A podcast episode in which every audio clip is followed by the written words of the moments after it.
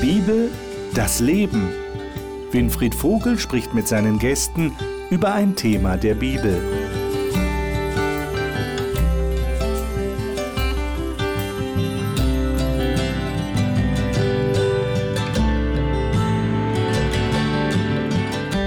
Ich glaube, liebe Zuschauer, es ist uns allen instinktiv klar, wie wichtig es für Kinder ist, zu wissen, wie ihre Eltern zu ihnen stehen. Weil wenn die Eltern sie positiv sehen und sie wirklich mit Liebe und Annahme umgeben, dann bekommen Kinder so eine gesunde Selbstsicherheit in ihrem Leben, ein gesundes Selbstbewusstsein. Und wissen Sie, was interessant ist? Das gilt für Menschen in Bezug auf Gott genauso. Wenn es tatsächlich einen Gott gibt, und wir gehen davon aus, es gibt einen solchen Gott, und dieser Gott tatsächlich diese Welt und damit auch die Menschen auf dieser Erde geschaffen hat, dann würde das ja bedeuten, dass das in uns Menschen etwas berührt, etwas, etwas anregt, etwas entwickelt. Wie ist die Weltsicht der Bibel? Das ist eigentlich eine andere Formulierung für, wie sieht Gott uns? Wie sieht Gott diese Erde? Was hat er mit dieser Erde zu tun? Und das hat ganz große Auswirkungen auf die Erziehung, wie ich gerade schon angedeutet habe.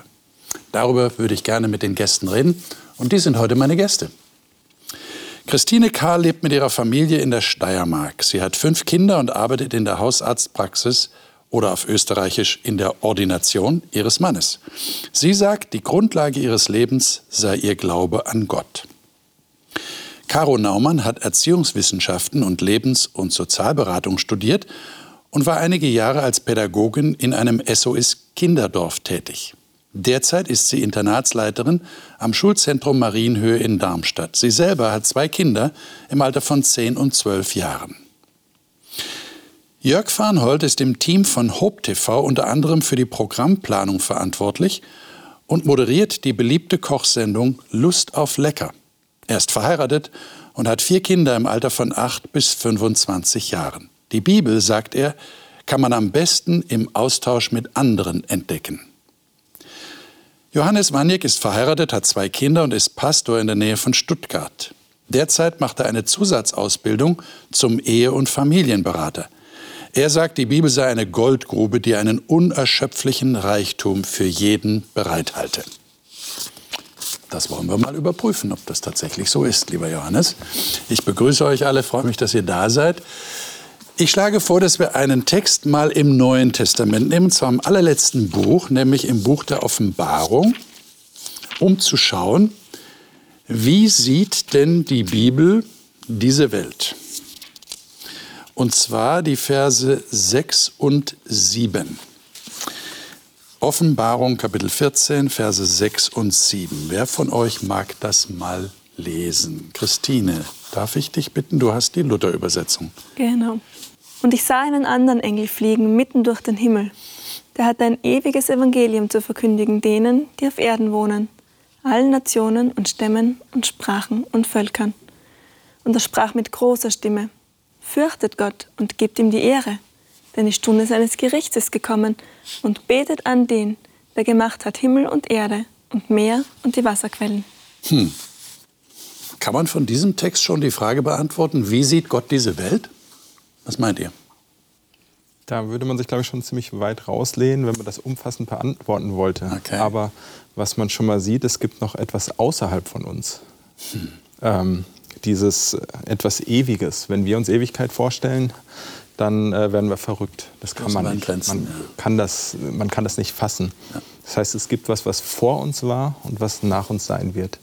Es gibt, diese Erde ist ein kleiner Teil, aber nicht das Zentrum von allem. Es gibt etwas Größeres, etwas drumherum und, und eben jemanden, der das in der Hand hält und der diese Erde gemacht hat. Ha. Okay. Ähm, gehe ich richtig in der Annahme, dass ihr in den meisten Fällen damit aufgewachsen seid, mit dieser Sicht der Bibel? Da ist also etwas über uns, das ist ein, ein größerer Bereich, an den wir glauben, von dem wir ausgehen, dass er da ist. Und da ist sogar einer, der hat die Welt geschaffen. Äh, was macht denn das mit euch? Verändert das irgendwas? Wenn ihr euch mit Menschen vergleicht, die das vielleicht nicht glauben, merkt ihr da einen Unterschied? Also ich habe den, kann man sagen, gut, schlecht, keine Ahnung. Ich sage immer, ich habe den Luxus gehabt, beides kennenzulernen. Ähm, also meine Mama äh, ist eigentlich nicht gläubig und äh, glaubt nicht an dieses Prinzip. Äh, und mein Papa schon. Und ähm, meine Eltern haben sich sehr früh getrennt.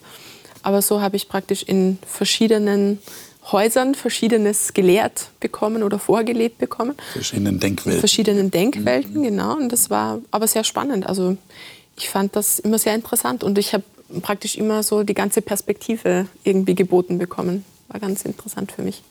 Kannst du sagen, sehr, sehr persönliche Frage, mhm. warum hast du dich dann für die eine Denkwelt entschieden?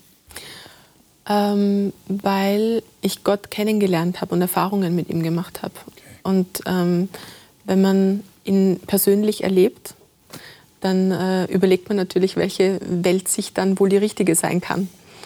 Aber ähm, es war tatsächlich ganz praktisch eigentlich bei mir. Also es war jetzt nicht die Theorie, die mich überzeugt hat in irgendeiner Form, dass jetzt der eine das gesagt hat und der andere das und das eine war einfach überzeugender, sondern es war einfach das äh, Erleben, das Erfahren, was man selbst hat. Also den Schöpfer tatsächlich kennenzulernen. Ja. Das war für dich das Ausschlaggebende. Ja.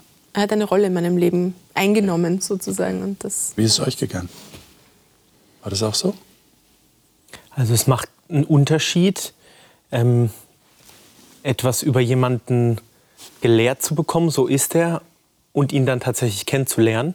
Wenn wir jetzt den, den Text nehmen, ähm, gibt es eine Grundlage, also ein ewiges Evangelium, und dann kommt gleich, fürchtet Gott und gebt ihm die Ehre. Und ähm, da, da muss ich für mich schon ähm, meine Hausaufgaben machen. Was bedeutet fürchten im biblischen Sinn? Denn ähm, wenn ich jetzt die, diesen Begriff mit, mit konventionellen Mitteln fülle, dann kann ich gleich sagen, pff, also ich brauche jetzt gar nicht weiterlesen. Wenn jemand mir so kommt, dann ähm, la lasse ich es mal lieber. Ich muss mich jetzt hier nicht fürchten. Ja? Dann gehe ich lieber einen Schritt zurück als einen Schritt dorthin. Und ähm, das, das war ein, ein harter Weg, es war ein Vollkornbrot. Aber wie, wie, du schon gesagt hast, in meiner Vorstellung, es ist eine Goldader, eine positive Goldader, die mich reich macht, diesen Gott kennenzulernen. Das heißt, du musst aber irgendwie so, ein, so eine Initialzündung gehabt haben, die dich motiviert hat, auch das Vollkornbrot zu essen oder, oder zu verarbeiten. Richtig. Und nicht zurückzugehen und sagen, das, das will ich nicht sondern da muss was gewesen sein, oder? Was dich gereizt hat. Und, und genau, und da, da ist es wichtig, Schritt für Schritt den, den Text zu bearbeiten, zu verdauen. Denn der springende Punkt ist das ewige Evangelium. Und das sagt ganz viel aus, wie dieser Gott zu mir steht, okay. als Individuum. Okay. Aha. Bei mir war es ähnlich. Ja. Ähm, ich bin zwar schon mit dem Glauben an Gott aufgewachsen, aber dass Gott Schöpfer ist, das war mir eigentlich unbekannt, muss ich sagen. In der Schule und in den Universums und so ist ja eigentlich immer, dass er, also wird die Evolutionstheorie so recht stark vertreten und, und ich habe dann den Glauben eben kennengelernt, persönlich auch. Und für mich hat es dann einen richtigen Wert gegeben, dass Gott mich wollte. Also, dass das, also dieses, dieser Schöpfungsgedanke mhm. hat mir ganz viel bedeutet. Und ich habe dann dieses Fürchten ist für mich, Fürchten ist natürlich negativ, gell? aber Ehrfurcht ist so wie Respekt. Und wenn ich jetzt denke, wir begegnen wichtigen Persönlichkeiten, keine Ahnung, reicht ja schon ein Bürgermeister oder weiß nicht, wie ihr das sagt, ähm, oder ein Präsident oder ja, keine Ahnung, dann hat man einen gesunden Respekt. Und so, so ist es für mich irgendwie dadurch, dass Gott Schöpfer ist, wenn man dann das betrachtet, die Größe, diese Komplexität, ist diese, diese, dieser Respekt, diese Hochachtung für das, was er geschaffen hat, auch gekommen. Mhm. Weil dass Gott mich liebt, das wusste ich, oder davon bin ich immer ausgegangen, sagen wir so. Aber da ist jetzt noch äh, diese Komponente der, der, ja, der Hochachtung dazugekommen. Und das wäre so dieses Gottfürchten, ja, dieses Respekt zu haben, ja. Achtung zu haben, ihn ernst nehmen als tatsächlich jemand, der, der eine Größe darstellt, die unsere Vorstellungskraft übersteigt? Ja. Okay. Mhm. Ja. Wenn man sich vorstellt, ähm, jemand jemand schenkt dir ein Haus. Nicht ein kleines, ein richtig großes. Und da ist dann noch mal ein richtig großer Garten dabei. Den würdest du auch verehren wahrscheinlich. Ähm, weil du denkst, wow, der macht das aus irgendeinem Grund. Und wenn ich hier, der gemacht hat Himmel und Erde und Wasser und die Wasserbrunnen, ähm, ich habe zufällig Geowissenschaften studiert, weil es mich auch interessiert hat, Hydrologie, das hat auch mit Wasser zu tun. So dieses, jemand hat das gemacht für mich, jemand hat mir das geschenkt, ich darf das nutzen.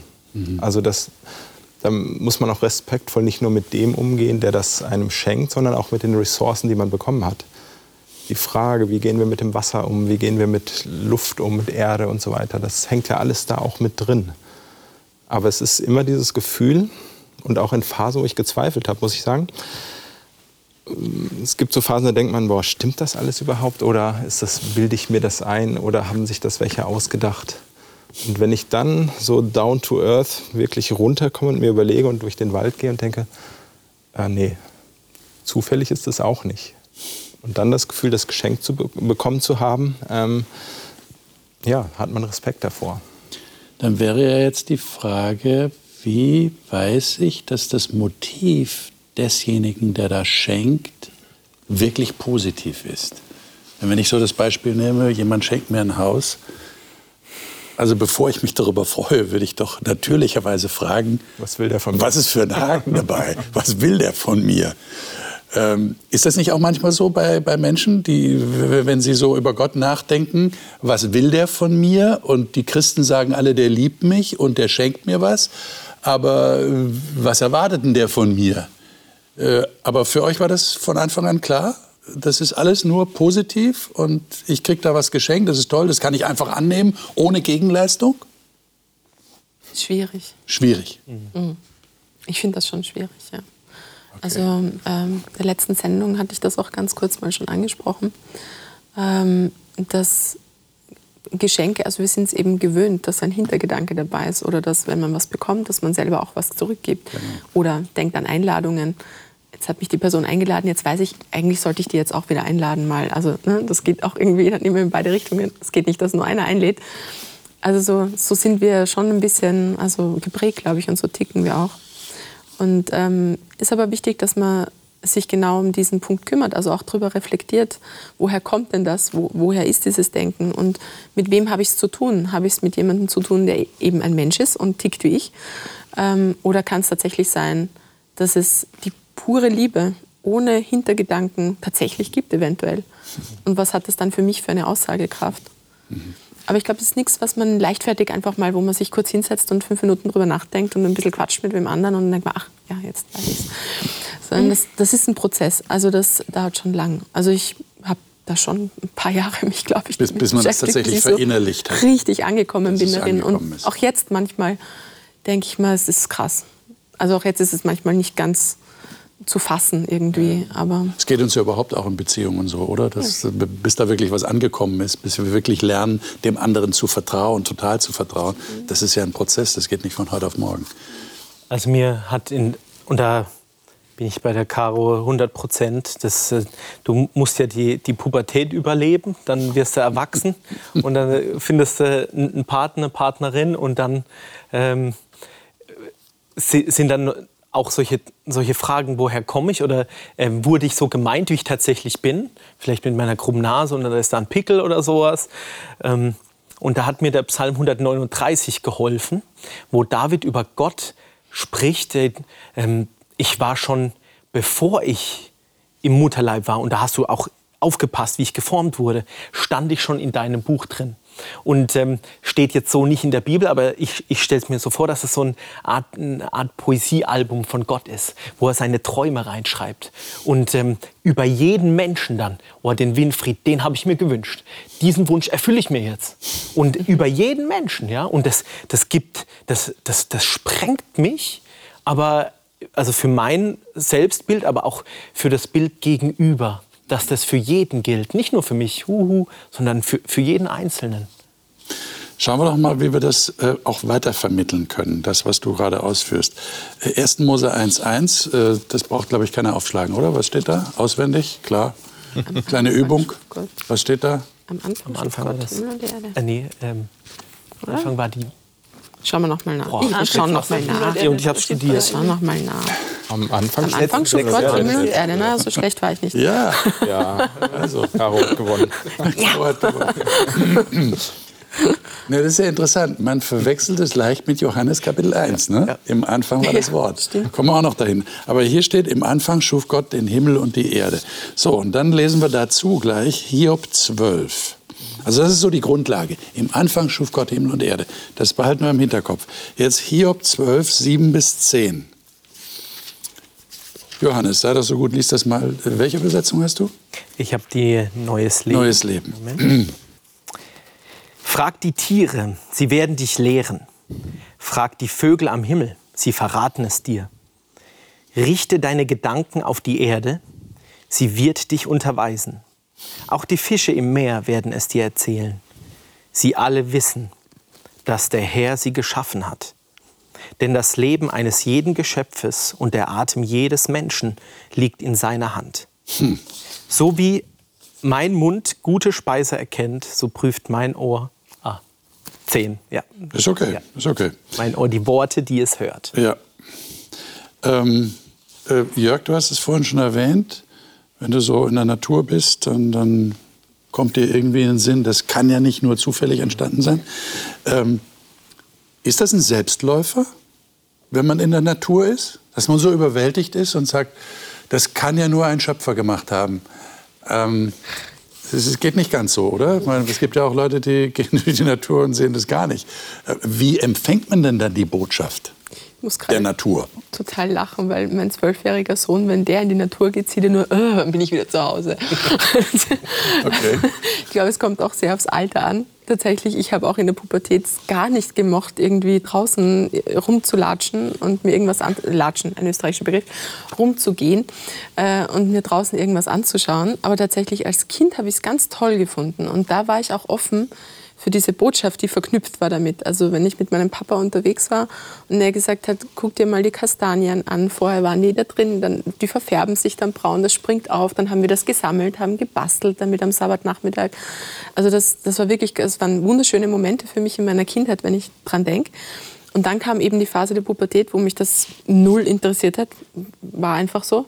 Und immer wenn meine Mama gesagt hat, ja, gehen wir mal ein bisschen raus. Nee, ernsthaft. Also es ist ganz interessant. Und ähm, später dann jetzt wieder, mit dem Erwachsenwerden sozusagen, so ich sag mal ab 20, kam das dann wieder so dieses Erkennen der Natur und auch das Anerkennen der Schöpfung und wie großartig das einfach alles ist und die Details und diese Liebe von Gott in jedes kleine Tier und in jeden Wahnsinn. Also da kann man so viel entdecken und lernen. Also das ist spannend. Also für die Pädagogik entnehme ich jetzt dem, was du sagst, man sollte es bis zur Pubertät geschafft haben, ja, irgendwie die Kinder in die Natur zu bringen. Weil dann kommt so eine Durststrecke, du hast vorhin gesagt, man muss das überleben, ja, die Pubertät, und dann wird es wieder besser. Oder, oder? Auf, auf jeden ja. Fall sollte man Grundlagen setzen. Also ich weiß, okay. mein Geologieprofessor, und das war Anfang der 90er, der sagte, die jungen Leute, die kennen die Natur ja gar nicht mehr. Ja. Da kann man schon froh sein, wenn die einen Stein von einem Baum unterscheiden können. das ist extrem. So weit sollte man es nicht kommen lassen. Aussage, ja. Aber ich glaube schon dieses, es ist ja auch, man sieht nur, was man kennt. Mhm. Manchmal muss man jemandem auch was zeigen. Guck mal hier ja. bei der Blüte. Ich bin Imker und das Zusammenspiel zwischen Bienen und Blüten und wann blüht was, wann fängt welche Bestäubungsleistung an und äh, das ist so diffizil, das ist so spannend und ähm, da gibt es so viele Details. Und wenn man noch weiter geht, kommt man auch dahin, dass viele Forscher auch da ans Ende von ihrem Wissen kommen und sagen, ja, mehr können wir da auch nicht erklären, wieso das äh, so funktioniert. Und da finde ich diesen Text fast schon ironisch. Ja. Wir Menschen, die wir denken, wir haben alles im Griff, wir herrschen über die Welt. Wir sollen ja auch die Welt bebauen und bewahren, das ist nochmal ein anderer Aspekt. Aber wir haben es ja geschnallt, wir sind ja intellektuell, wir sind wissend. Und hier steht, hey, wenn du es nicht schnallst, frag doch mal das Vieh, wird es dir erklären. Frag doch mal die Erde, dann wirst du es schon schnallen. Also das finde ich schon an diesem Text schon äh, sehr, sehr fein rausgearbeitet, auch ja. wie anmaßend wir manchmal sind. Ja. Wir, die wir aber auch nur Geschöpfe sind. Aber man muss sich dann schon darauf einlassen, oder? Mhm. Nicht mal, was du erzählst, ist ja sehr interessant. Das heißt, je mehr ich mich auf die Natur einlasse und auch mich wirklich damit beschäftige, auch mit Details beschäftige, umso stärker wird ja auch mein Interesse geweckt und dann ist es nicht mehr langweilig. Vielleicht ist das dann auch ein Schlüssel für Kinder oder für die Vermittlung an Kinder. Das hat ja auch was mit Begreifen zu tun. Ja. Im wahrsten Sinne des Wortes begreifen, mit den Händen anfassen. Ich greife danach. Okay. Wenn meine Hand in den ersten 12, 14, 15 Jahren nur geübt hat, auf eine platte Glasscheibe zu greifen und da mit einem Finger rumzufahren, dann begreife ich das nicht. Ja. Ähm, man weiß auch, dass, dass Kinder, die Sprache lernen oder, oder, oder, oder lesen, schreiben lernen, die müssen auch die Schwünge machen mit den Händen. Also das etwas tun, etwas begreifen. Dann begreife ich es auch. Wenn ich alles nur virtuell mache und Tastaturen äh, benutze oder eben irgendwelche Smart Screens, dann äh, begreife ich das nicht. Okay. Also ihr seid alle in der Natur unterwegs? Nee, ich nicht. Ich muss mich outen. Ich bin eher der Städtetyp. Aha. Aber wo es bei mir richtig Klick gemacht hat, war bei meinen, bei meinen Kindern, ähm, als ich mich damit mehr auseinandergesetzt habe, wie ein Mensch entsteht. Und ähm, wo, wo ich einfach nur Bauklötze staunen ist, ähm, welche Mechanismen, Schutzmechanismen da sind, um das Leben zu schützen. Der, der Nestschutz, glaube ich, heißt es. Ein halbes Jahr ist das Kind voller Antikörper von der Mutter und ist extra, extra geschützt dadurch. Z zum Beispiel, oder mit der Milch aus der Brust, die, die die stellt sich auf, das, auf, auf den Sommer ein. Da ist der ähm, Wasseranteil höher. Das, für den Abend sind dann Hormone drin, dass das Kind besser einschläft. Also, also da, da denke ich, da, da hört es bei mir wirklich auf, weil also dass, dass ich mir das konstruiere. Ich habe ich, ich hab größere Freude, eine Stadt anzuschauen, als irgendwo in den Bergen rumzukraxeln. Aber da, da hat mich Gott wirklich mit seiner Genialität gepackt. Würdet ihr sagen, dass man für diese Erkenntnis doch irgendwie eine Voraussetzung braucht? Oder ist das eigentlich, oder würdet ihr sagen, das sollte jedem klar sein, wenn er dies, äh, diese Einzelheiten sich überlegt? Also ich glaube, das hat letztens sogar schon mal so gesagt, ähm, man kann nicht, wenn Menschen mit einem anderen Weltbild aufwachsen, kommen sie ja gar nicht auf die Idee, hm. dass Gott es gemacht hat.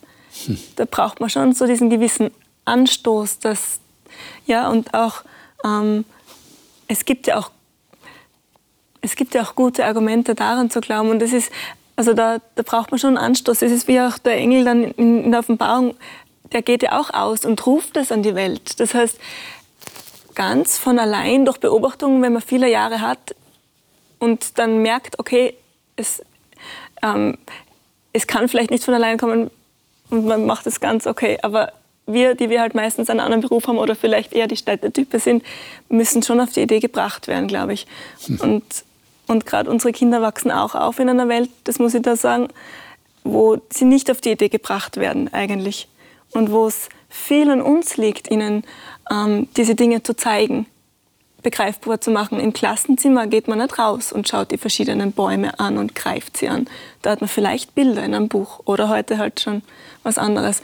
Ähm, ja, aber dieses, und es ist mir auch, also wenn man anschaut, Gott am Anfang setzt eben die Menschen in den Garten, da ist mir auch bewusst worden, diese Naturverbundenheit, die muss sich fördern. Von alleine haben die Kinder oft mehr Lust, irgendwie am Handy zu spielen, als rauszugehen. Und dann muss man sich halt überlegen, was könnte man tun, wie kann man das einfädeln, dass diese Naturverbundenheit kommt und, und es tut ja dann im Endeffekt allen gut. Das sind echte Herausforderungen, die du da erwähnst. Äh, merkt ihr irgendwie, dass auch eine Spannung oder ein Konflikt entsteht für Kinder, wenn sie jetzt in der Schule etwas anderes mitgeteilt bekommen als vielleicht durch euch als Eltern? Entsteht da ein Konflikt? Merkt ihr das? Wie Meine löst ihr das? Sehr unterschiedlich. Zum Beispiel die erste und der dritte. Ähm, wenn die in der Schule da so was Kritisches hören, dann sagen sie, pff, was die da denken, so in die Richtung. Und der, der zweite ist ja mehr der kritischere, der denkt dann, könnte das wirklich so sein? Und, und ich kann mich noch genau erinnern, da haben wir dann mal einen Vortrag angeschaut und dann hat er gesagt, oh, das ist mir jetzt ins Herz gegangen. Weil er gesehen hat, es gibt eben auch Argumente für unsere Weltsicht. Nicht nur ähm, in der Bibel steht es geschrieben, sondern man kann auch wissenschaftlich nachdenken über gewisse Dinge. Und er braucht zuerst diese Basis, damit er dann diese, diese Nachfolgeprodukte, die uns so wichtig sind, wie du bist geschaffen, gewollt, geliebt von Gott, dass er es zulassen kann, braucht er so die Argumente. Okay. Also das ist auch ein bisschen typabhängig. Und es ist nicht nur, das entnehme ich jetzt dem, was ihr sagt, nicht nur eine reine Gefühlssache. Ich gehe in die Natur, ich bade unter den Bäumen. Gibt es doch jetzt, gibt's jetzt Waldbaden gibt es jetzt, glaube ich. Ja. Ne? Das ist ein neuer Trend. Oder mit den Bäumen zu reden. Und, und dann wird mir automatisch klar, da muss es einen Gott geben, der das alles geschaffen hat. Es braucht auch manchmal Argumente. Weil, weil unser Verstand will ja auch irgendwie eine Befriedigung haben. Und sich nicht sagen lassen, du hast deinen Verstand wahrscheinlich abgeschaltet und du gehst ja nur nach dem Gefühl. Mhm. Und du bist sowieso so sozialisiert worden, dass du eh auf keine andere Schlussfolgerung kommen kannst. Also es braucht schon auch eine Ausgewogenheit zwischen den Emotionen und den Argumenten, die meinen Verstand ansprechen. So habe ich euch jetzt verstanden. Aber man muss, glaube ich, durchaus den anderen auch ihr anderes Weltbild erstmal zugestehen und ja. sagen, die haben nicht das, was ich habe. Ja. Man darf sich nicht über sie erheben und sagen, das, was ich habe, das stimmt für alle. Das ist anders. Mein Weltbild stimmt, deins ist falsch. Ähm, und das finde ich halt so schade, dass es oftmals ähm, mhm. das christliche Weltbild nicht zugelassen wird. Ja. Nach dem Motto, wir wollen nicht, dass die Kinder zu früh christlich geprägt werden in der Gesellschaft, dass sie sich später mal entscheiden können. Aber wofür sollen sie sich denn entscheiden, wenn sie nicht beide Seiten kennen? Mhm. Und dass auch so, so, so eine Kampfstimmung dann leicht entstehen kann. Ja, ich meine, wenn wir über den großen Teich schauen nach Amerika, ist das ja noch viel emotionaler, wie es dort geführt wird, die Auseinandersetzung zwischen den Kreationisten und den Evolutionisten. Äh, und es ist dann vielleicht so gefühlsbelastet, dass man nicht mehr die Möglichkeit auch wirklich frei entscheiden, zu entscheiden, wie du sagst, weil man die Optionen wirklich sagen wir mal, möglichst nüchtern vor sich hat und sich entscheiden kann. Ja, das ist ein interessanter Gedanke. 5. Mose 6 würde ich gerne mit euch lesen. Und zwar geht es da jetzt äh, um diesen Schöpfer und ja, welche Beziehung man zu diesem Schöpfer haben kann. Äh, diesen Text haben wir auch schon mal angesprochen, aber wir sollten ihn mal jetzt ausführlicher lesen. Und zwar 5. Mose Kapitel 6 und da die Verse 4 bis 13. Wer mag das mal von euch lesen? Höre Israel, der Herr ist unser Gott, der Herr allein. Und du sollst den Herrn, deinen Gott, lieb haben von ganzem Herzen, von ganzer Seele und mit aller deiner Kraft. Und diese Worte, die ich dir heute gebiete, sollst du zu Herzen nehmen und sollst sie deinen Kindern einschärfen und davon reden, wenn du in deinem Hause sitzt und unterwegs bist, wenn du dich niederlegst oder aufstehst und du sollst sie binden zum Zeichen auf deine Hand, und sie sollen dir ein Merkzeichen zwischen deinen Augen sein. Und du sollst sie schreiben auf die Pfosten deines Hauses und an die Tore. Wenn dich nun der Herr, dein Gott, in das Land bringen wird, von dem er deinen Vätern Abraham, Isaak und Jakob geschworen hat, es dir zu geben, große und schöne Städte, die du nicht gebaut hast, und Häuser voller Güter, die du nicht gefüllt hast, und ausgehauene Brunnen, die du nicht ausgehauen hast, und Weinberge und Ölbäume, die du nicht gepflanzt hast. Und wenn du nun isst und satt wirst, so hüte dich, dass du nicht den Herrn vergisst, der dich aus Ägyptenland, aus der Knechtschaft geführt hat, sondern du sollst den Herrn, dein Gott, fürchten und ihm dienen und bei seinem Namen schwören. Ähm, hier kommt das Wort Liebe vor. Reden wir mal einen Moment darüber. Da steht ja, du sollst Gott den Herrn, deinen Gott lieben mit deinem ganzen Herz, mit deiner ganzen Seele, mit deiner ganzen Kraft. Ähm, Liebe ist ja schon so, so, ein abgenutztes Wort. Wir verwenden das, im, wir haben im Deutschen auch nur ein einziges Wort dafür, also in den modernen Sprachen, im Gegensatz zu den, den alten Sprachen, wo es mehrere Versionen von Liebe gibt, die dann bestimmte Dinge in der Liebe beschreiben. Aber wir haben nur dieses eine Wort und das ist recht abgenutzt. Ähm, wie drückt sich das denn praktisch aus, diesen Schöpfergott von ganzem Herzen, von ganzer Seele zu lieben? Könnt ihr das irgendwie aus eurer persönlichen Erfahrung beschreiben, wie das aussieht? Ist, ist, ist das so Reden? Also. Äh ich würde das mal verknüpfen mit dem Offenbarungstext. Okay. Ähm, den der gemacht hat, Himmel und Erde und die Wasserbrunnen. Mhm. Nicht den Herrn liebe, und das Bild habe von der Villa, die du geschenkt bekommen hast, mit dem Garten drumherum, mhm. dann werde ich das nicht verkommen lassen. Okay. Dann werde ich auch das, was er mir gegeben hat, okay. respektieren und pflegen und schützen. Hm. Und dann komme ich natürlich auf diese ganze Diskussion mit Umwelt und Nachhaltigkeit und Fairtrade und Klimaschutz und so weiter. Okay. Ähm, und das wäre Ausdruck von Liebe diesem Schöpfer gegenüber? Ich finde Weil schon, ich das, was er mir geschenkt hat, auch wertschätze. Genau, genau. Das ist quasi praktisches Handeln. Ich kann natürlich Liebe auch denken und empfinden. Das gibt es sicherlich auch. Ja. Aber selbst das, wenn ich meine Frau liebe und das eine Empfindung ist, wird sich das in Taten auch äußern. Und dann sorge ich für das, was ihr am Herzen liegt. Genau. Zum Beispiel. Genau. Okay. Es ist ähm, schon ein, ein sehr komplexes Thema, wenn man so drüber, also für mich zumindest, weil ich habe gerade verschiedene Sachen in meinen Kopf reinbekommen jetzt automatisch. Ähm, meine Oma, die ganz lange verheiratet war mit meinem Opa, also über 60 Jahre, die hat mir gesagt, weißt du, Caroline, ähm, Liebe ist kein Gefühl, sondern es ist eine Entscheidung.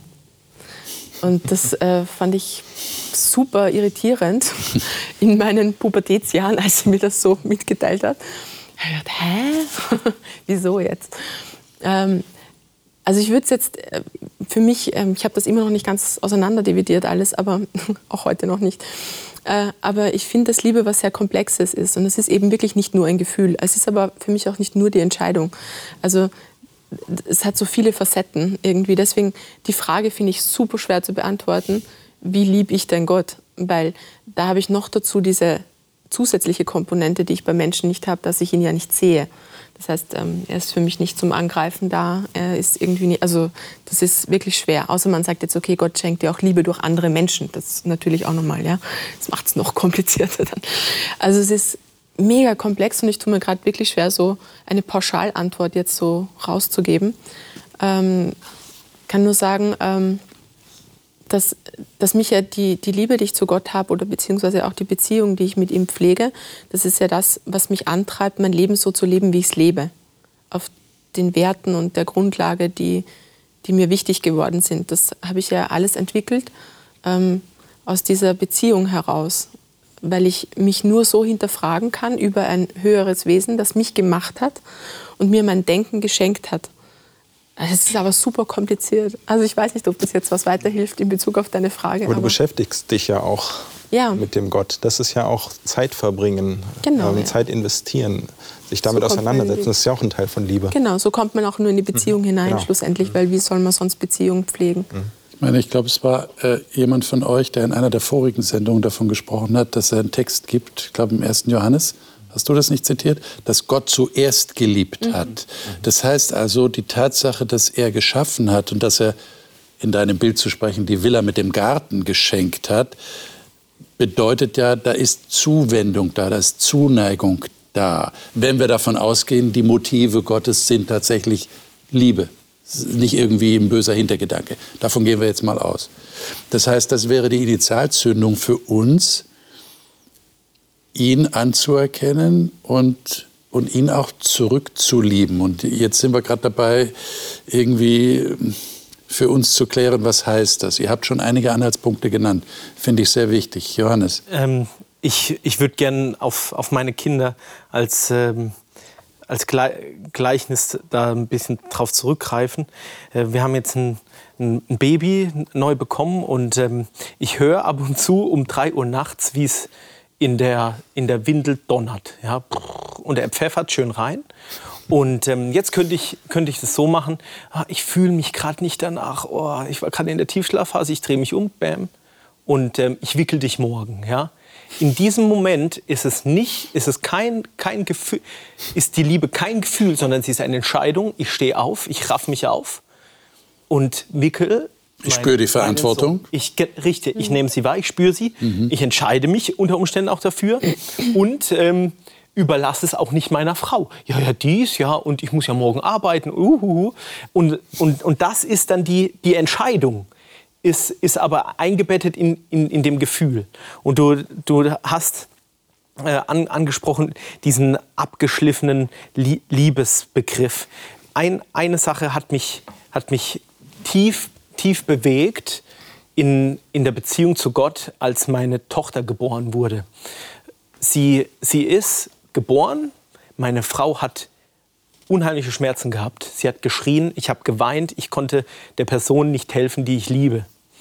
Und ähm, jetzt könnte man wieder mal, mal anfangen, okay, was, was, hat die, was hat die Lynn gemacht, dass ich sie lieben sollte. Sie hat erstmal eine Sauerei im Kreisel hinterlassen. Und dann fängt sie an, ich will sie wickeln, das erste Mal. Und ich, mir, mir landet ihr Kindspech auf die Hand. Ja? Also sie, mhm. ich, ich werde beschenkt von meiner Tochter.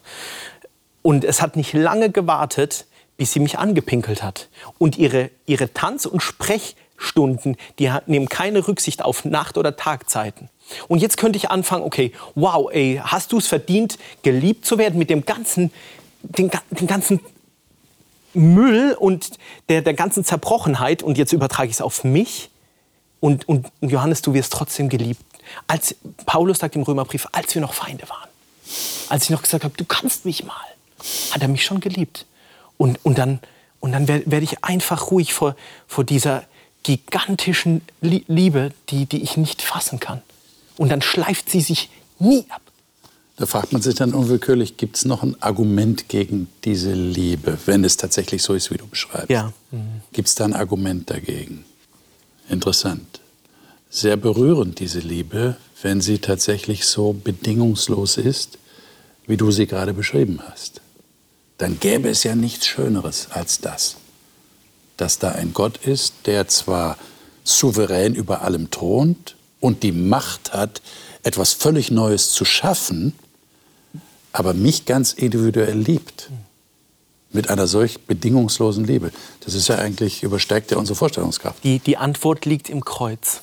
Ich, okay. ich, wenn, wenn ich das Leben Jesu, und er sagt, wer mich sieht, der sieht den Vater, ja. betrachte, ja. wie er mit seinen Feinden umgegangen ist, mit den Menschen, die er geschaffen geschaffen hat die ihn bespuckt haben, die ihn steinigen wollten. Ja. Und er, er geht ans Kreuz. Dann, dann ist das für mich ein Gütesiegel. Und ähm, was, was mir hilft bei diesem Gedanken, der, ein Kind kann, also mein, mein Sohn, der noch nicht sprechen kann, versteht meine Worte noch nicht. Aber er versteht meine, meine Zuwendung, mein, mein Feedback. Und, und das strahlt bei Jesus Christus ganz besonders raus. Es gibt ganz viele herausfordernde mhm. Texte, aber die Intuition wird vor allem bei Jesus Christus schon gestärkt. Und dann kann ich mich an, an richtig das Eingemachte. Und damit sind wir eigentlich bei Johannes Kapitel 1. Ja, was wir vorhin schon äh, verwechselt haben mit 1. Mose 1. Ja? Äh, weil da steht ja, äh, wir haben jetzt nur noch wenig Zeit, deshalb zitiere ich es kurz.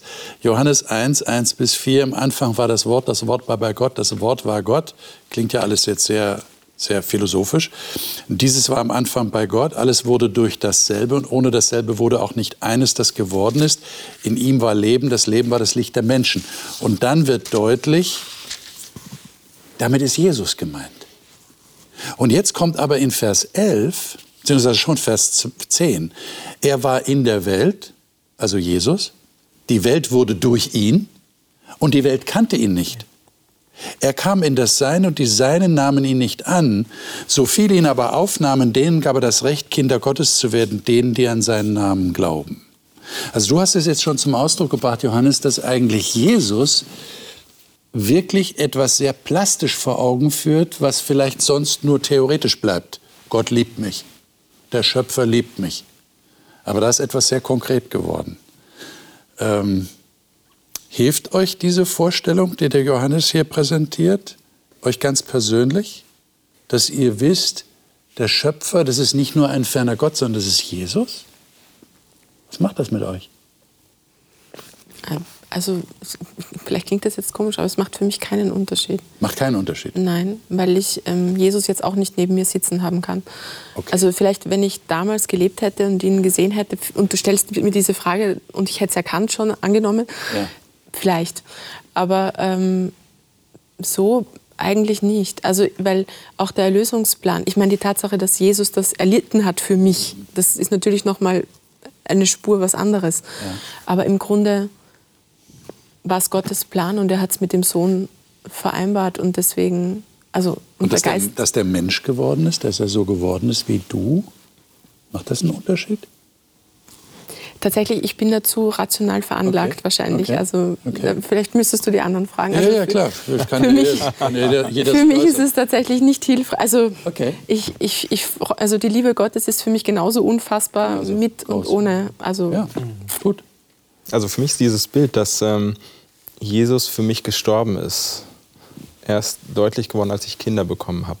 Mhm. Früher, als ich Kind und Jugendlicher war, dachte ich, ähm, wenn irgendwas ist, ich will da heile rauskommen. Ich, will, äh, ich würde mich nicht für jemanden anders irgendwie mhm. vor den Zug legen, damit der irgendwie oder den retten und ich gehe drauf. Mhm. Wenn jetzt eine Situation wäre und eins meiner Kinder wäre in Lebensgefahr und ich könnte etwas tun, wobei ich draufgehe, ich würde das sofort machen. Oder wir hätten die Wahl zu tauschen. Ich würde mhm. das sofort machen, ohne mit der Wimper zu zucken. Das ist Woran genau liegt das hier? Ja. Woran liegt das? Was ist da ich, passiert? Beziehung. Das ist Beziehung. Das ist so, ich will, dass der andere lebt. Wenn ich mir das vorstelle, das hat Jesus für mich gemacht, der will, dass ich lebe ja. in einer sündigen Welt, dann ist es etwas Großes. Ja. Aber es gibt schon auch die Phasen dieses Gott, Vater, Jesus, Heilige Geist, kann ich alle nicht sehen. Aber sind alle für mich da. Ich spüre sie schon, es ist eine Beziehung und ich empfinde auch zu jedem der drei Parteien, sage ich mal, oder Gott-Segmente äh, eine andere Beziehung, ein anderes Gefühl. Und durch die Geschichten von Jesus in der Bibel und das, was er, dass er wirklich hier war, macht es ja greifbarer. Liebe Zuschauer, ich gebe die Frage mal an Sie weiter. Macht es für Sie einen Unterschied, dass jetzt die Bibel sagt, der Schöpfer, das ist Jesus? Und Jesus ist uns so nahe gekommen? Vielleicht können wir die Frage in der nächsten Runde beantworten, denn da werden wir genau über Jesus reden. Jesus als Gegenüber. Beziehungen leben ja davon, dass es ein Gegenüber gibt. Wir haben jetzt heute davon gesprochen, wie Gott der der Schöpfer der ganzen Welt, des ganzen Universums ist, für uns zum Gegenüber wird, wie er in eine Beziehung zu uns ganz persönlich eintritt. Und meine Gäste haben das teilweise sehr anschaulich zum Ausdruck gebracht, was das wirklich bedeutet. Und jetzt ist natürlich die Frage, wie kann Jesus mir, auch wenn er, wie Caro gerade gesagt hat, nicht neben mir oder neben uns sitzt, wirklich zu einem Gegenüber werden? Wie ist das möglich? Ich glaube, das ist eine wichtige Frage. Der werden wir das nächste Mal nachgehen. Ich freue mich schon drauf. Ich hoffe, Sie auch. Ich hoffe, Sie sind da wieder dabei. Bis dahin, Ihnen alles Gute und Gottes Segen, wie immer.